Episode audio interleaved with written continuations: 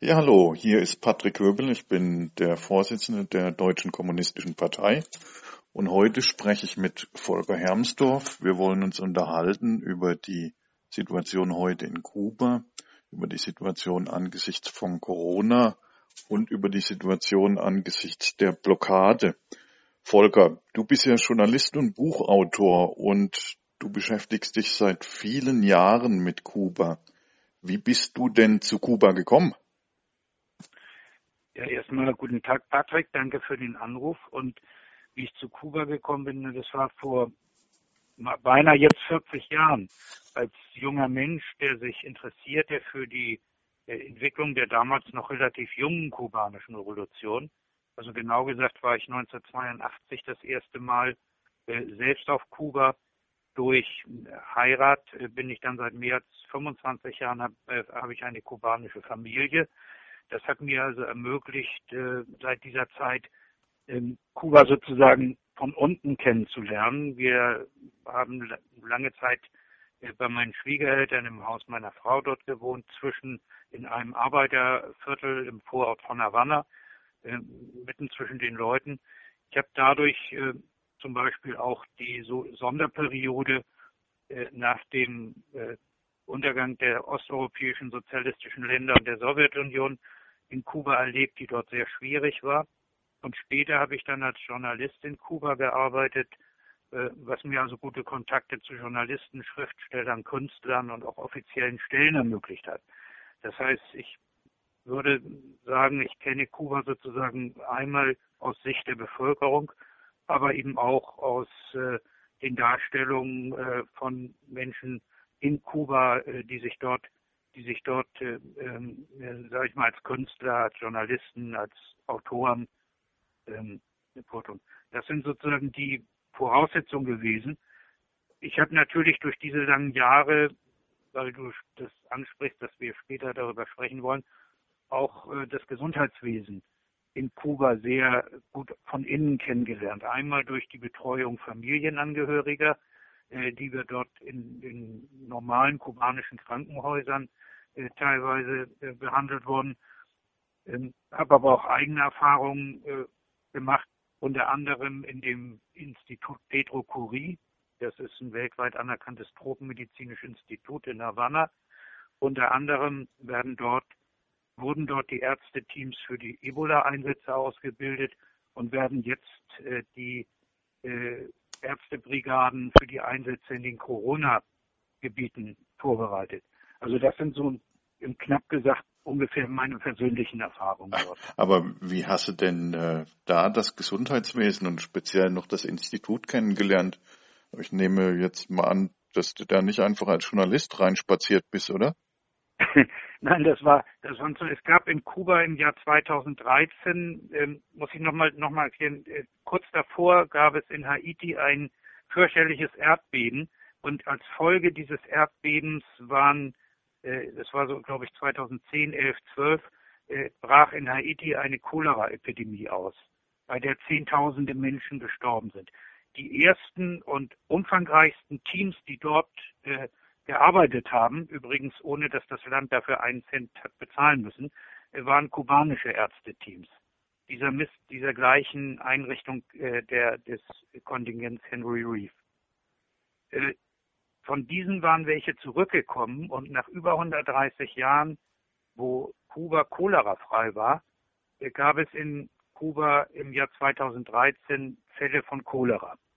Und die Chance als Ausländer, das zu erwischen, ist wahrscheinlich so wie ein Sechser im Lotto.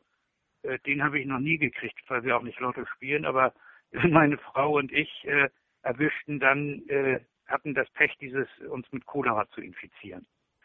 Äh, dadurch sind wir dann in das Institut Pedro Curie gekommen. Es waren insgesamt, glaube ich, ungefähr 16 Ausländer und eine Reihe, einige Dutzend kubanische Fälle, die im IPK, so ist die Abkürzung für dieses Institut, waren. Und ähm, so habe ich das erlebt. Ich hatte dann ein totales Nierenversagen äh, und bin dort äh, mit Dialyse, die haben mich haben sozusagen mit Dialyse die Nieren wieder in Gang bekommen.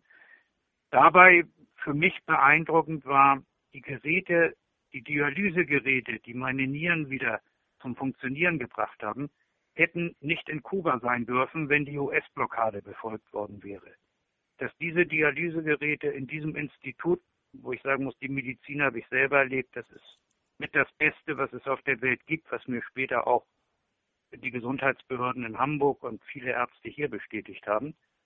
Äh, die dortigen Ärzte haben hervorragend gearbeitet, aber sie haben eben auch Geräte benutzen können, Dialysegeräte, ähm, die eigentlich nach den nach Willen der USA dort nicht hätten sein dürfen. Mhm. Wenn die US-Blockade sich äh, sozusagen nicht durch Solidaritätsorganisationen durchbrochen worden wäre, die Kuba helfen, trotzdem solche Geräte zu haben, dann wäre ich, wäre ich gestorben. Mhm. Das heißt, ich wäre dann auch selbst ein Opfer der US-Blockade geworden, wie es Jahr für Jahr in Kuba mhm. äh, zig Patienten sind, die aufgrund der Blockade äh, ihr Leben verlieren. Mhm.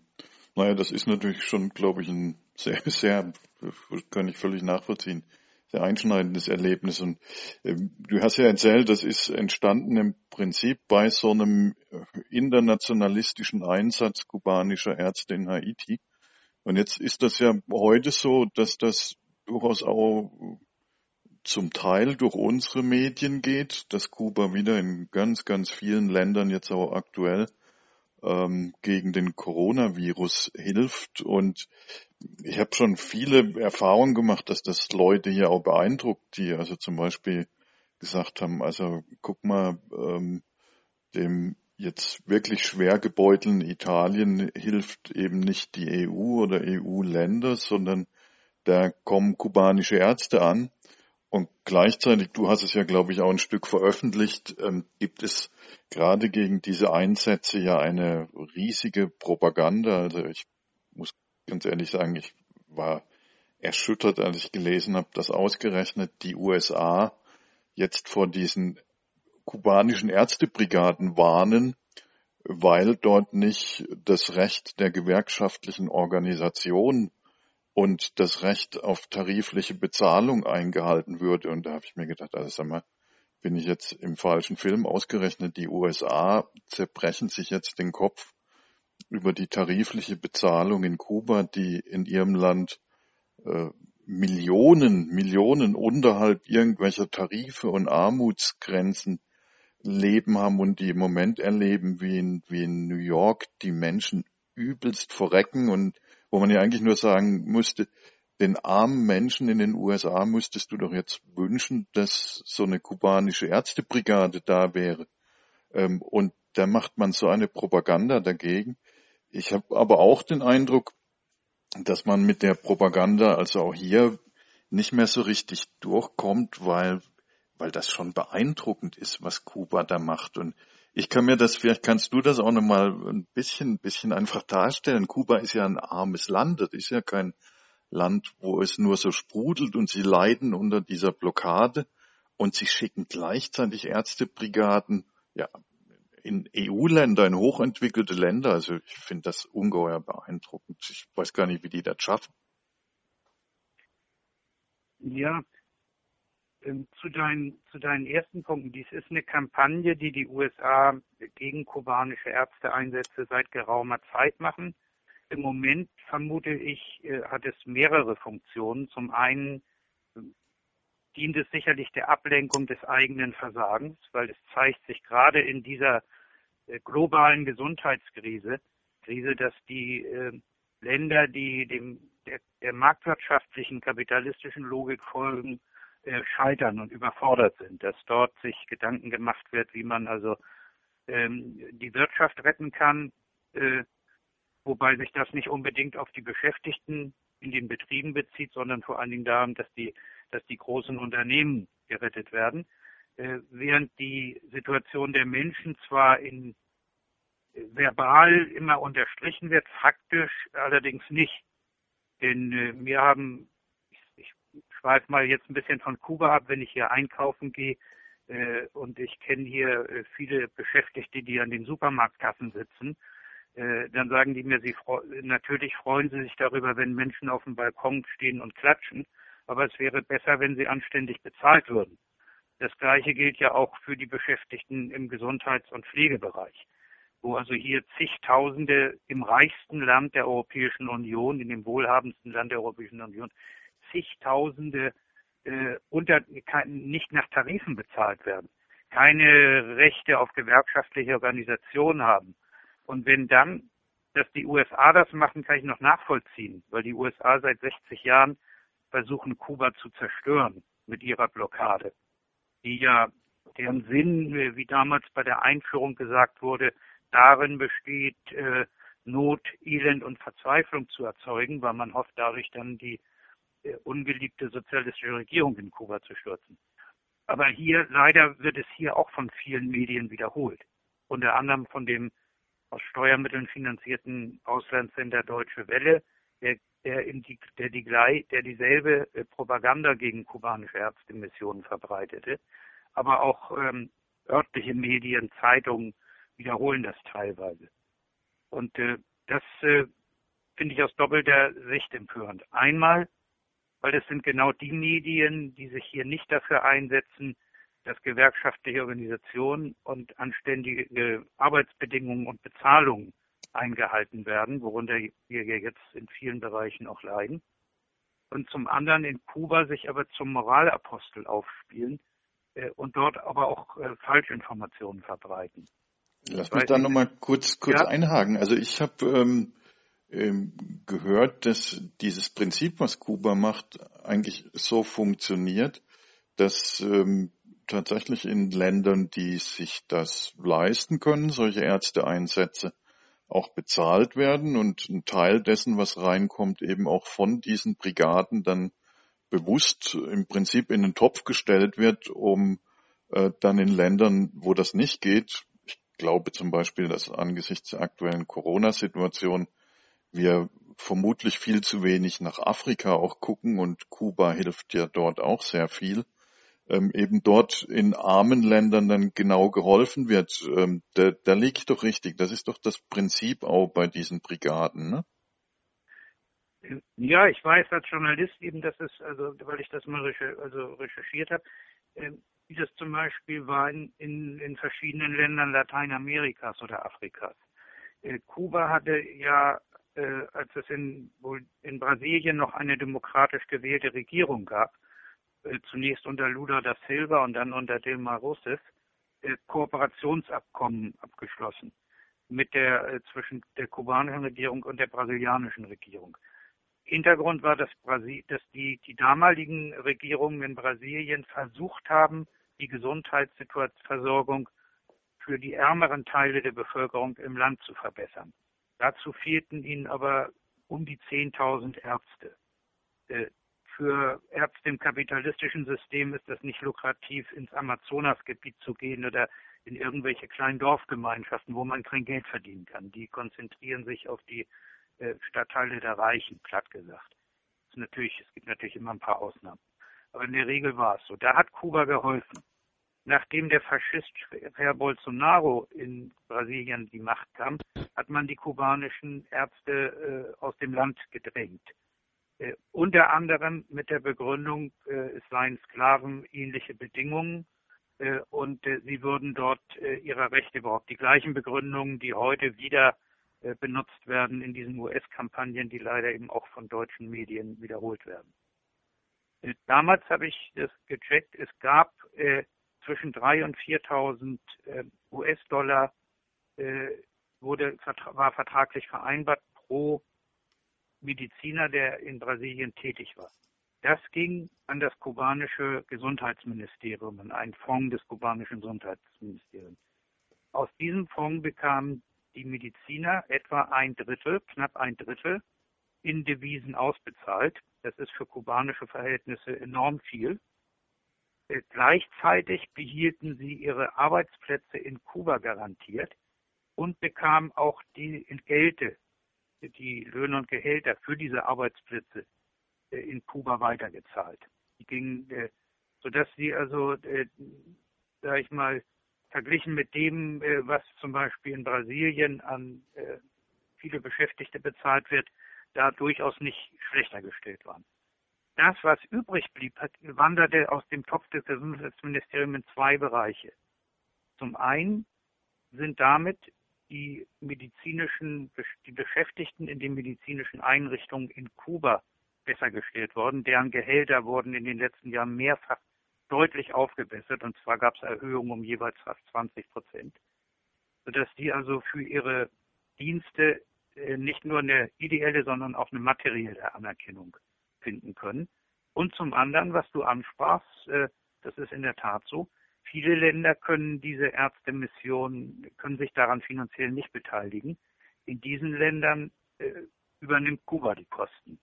Manchmal gibt es Kompensationen durch Weltgesundheitsorganisationen oder auch internationale Einrichtungen. Aber in der Regel trägt Kuba die Kosten. Das sind ja nicht nur die Entgelte, das sind ja, da müssen ja Ausrüstungen bezahlt werden, da müssen Transport bezahlt werden, da muss Logistik. Äh, die tätigen, die in den Missionen tätigen, müssen dort untergebracht werden und so weiter. Äh, es gibt, müssen Medikamente, es werden mhm. äh, mobile Operationseinrichtungen, teilweise Pflegeeinrichtungen das alles übernimmt Kuba zum Beispiel in einigen Ländern Lateinamerikas, aber eben vor allen Dingen in Afrika. Aber jetzt ist ja Kuba selber Opfer einer Blockade und ich war im letzten November war ich in Venezuela und Venezuela ähnlich wie Kuba Opfer dieser Blockade. Ich glaube auch gemeinsam mit Kuba Opfer dieser Blockade. In Venezuela geht es wohl darum, vor allem auch zu blockieren die, den Erdölreichtum von Venezuela, um Venezuela selber auszubluten, aber eben auch mit offensichtlich der Stoßrichtung, damit auch die Erdöllieferungen an Kuba zu sab sabotieren. Und ich habe in Venezuela zwei Dinge erlebt. Ähm, einerseits nach wie vor einen ja, revolutionären Elan der Volksmassen, und andererseits aber natürlich auch eine ganz, ganz komplizierte ökonomische Situation, Versorgungssituation. Und ich stelle mir das jetzt äh, für Kuba aktuell vor und jetzt muss man ja auch nur sagen, ich glaube, zu dieser wirklich mörderischen Blockade kommt sicherlich im Moment noch zu, dass ja wahrscheinlich auch der Tourismus weggebrochen ist. Ähm, wie ist denn im Moment die, die Situation in Kuba? Und äh, nochmal, wie, wie ist es eigentlich schaffbar, dass man in solch einer verschärften Situation trotzdem noch diese internationale Solidarität leistet? Also das, das ist, ist ja sicherlich auch schwierig. Da ist ja sicherlich auch so, dass ja, die Gefahr ja auch immer besteht, dass die, die Menschen selber ja aussagen, Mensch, äh, wir haben kaum mehr was und leisten nur internationale Solidarität. Aber das scheint mir in Kuba wirklich getragen zu sein. Ähm, was hast du da für Erfahrungen gemacht und wie, wie ist die aktuelle Situation? Ja, das finde ich dein, dein, deine, äh, das, was du gerade anführst, das finde ich sehr interessant, weil wir hören ja jetzt im Moment auch hier viel von Politikern, aber auch äh, aus, von Unternehmen das Wort Solidarität. Das kriegt ja eine Renaissance bei uns. Äh, das, was hier darunter verstanden wird und was in Kuba darunter verstanden wird, sind, sind zwei grundsätzlich verschiedene Dinge. Äh, Solidarität hier hat nicht die Tradition des, äh, muss jetzt das englische Wort überhauen, des Charity. Äh, während die Kubaner sagen, äh, Solidarität heißt nicht das zu geben, was übrig ist, sondern das zu teilen, was fehlt. Das geht schon auf José Martí zurück und wird seit 60 Jahren, seit dem Erfolg der Revolution in Kuba sozusagen, äh, ist das, ist das, äh, ist das ein, eine, eine Haltung, die überwiegend anzutreffen ist. Das ist natürlich in Zeiten, wo man selber, ja, wo es in der Sonderperiode ging es wirklich ums nackte Überleben. Da ging es auch um, um Ernährungsmängel. Mittlerweile heute verhungert niemand in Kuba und kein Kind in Kuba muss auf der Straße schlafen. Man sieht auch keine Kinder, die sich auf Müll halten, nach, nach äh, Nahrung suchen müssen. Äh, also von dem, was, was man sonst aus in lateinamerikanischen Ländern sieht, das sieht man in Kuba alles nicht. Trotzdem ist die Situation ernst und äh, ich glaube sogar bedrohlich. Denn die USA haben seit Trump äh, ins Amt gekommen ist, jede Woche die Sanktionen verschärft. Jede Woche gab es eine neue Verschärfung. Das zielte auf Tourismus, das zielte auf äh, Versorgung mit Gütern, das zielt auf äh, die Devisen. Das heißt, Banken werden daran gehindert, Überweisungen auszuführen. alles, was Kuba äh, sozusagen das wird natürlich in der jetzigen Situation, äh, wo vieles auf den Weltmärkten teurer wird und bezahlt werden muss, ähm, ist das eine sehr bedrohliche Situation. Im Herbst kam dann, was du ansprachst dazu, das habe ich selbst, ich war im letzten Herbst dort auch erlebt, dass die Treibstofflieferungen aus Venezuela unterbunden werden, indem Reedereien bedroht wurden, äh, dass ihre Tanker an die Kette gelegt werden, wenn sie äh, Treibstoff von Venezuela nach Kuba transportieren. Und äh, war sehr mühselig, sozusagen das sicherzustellen. Also die Situation ist ernst und bedrohlich. Trotzdem will Kuba sich nicht von diesem Solidaritätsgedanken verabschieden, weil das ist nichts Beliebiges. Das ist Teil der der, äh, ja, wie soll ich sagen, des Selbstverständnisses der Kubaner und der kubanischen Revolution. Das wird, würde ich sagen, aus meinen Kenntnissen so aus Familie, familiärem Umfeld und im Stadtteil, wo wir leben, das wird nicht zu 100 Prozent, also nicht von allen geteilt. Es gibt auch dort Menschen, die sagen, äh, wieso schicken wir Ärzte ins Ausland und, äh, äh und, und wieso, äh, das kostet ja auch Geld, das Geld brauchen wir hier. Äh, aber die Mehrzahl, die, eine, eine überwiegende Mehrheit der Menschen in Kuba trägt dieses nach wie vor. Und äh, das sieht man auch im Alltag. Also wenn ein Kubaner sieht, dass in der Nachbarschaft jemand knapp ist oder nichts zu essen hat, dann kommt man da mit einem Teller Essen hin, dann kommt man da mit einem Stück Brot hin. Das ist Alltags, das ist gelebter Alltag in Kuba. Das ist nicht ein Appell von irgendwelchen Politikern, die das aus irgendwelchen Gründen machen, sondern das ist gelebter Alltag. Dass das also ein großes Selbstverständnis ist, was natürlich ja eben auch der Ideologie der Revolution entspricht. Ich glaube, damit würdest du mir sicherlich auch zustimmen, dass es ähm, Solidarität hier in diesem Land mit dieser Solidarität Kubas natürlich vor allem auch ein Kampf gegen diese Blockade ist. Und ich finde eigentlich, tatsächlich, dass die aktuelle Situation mit der Pandemie nochmal viel deutlicher macht, ähm, was für ein Irrsinn eigentlich solche Sanktionen sind. Das betrifft Kuba, das betrifft Venezuela, das betrifft aber auch Iran und Syrien.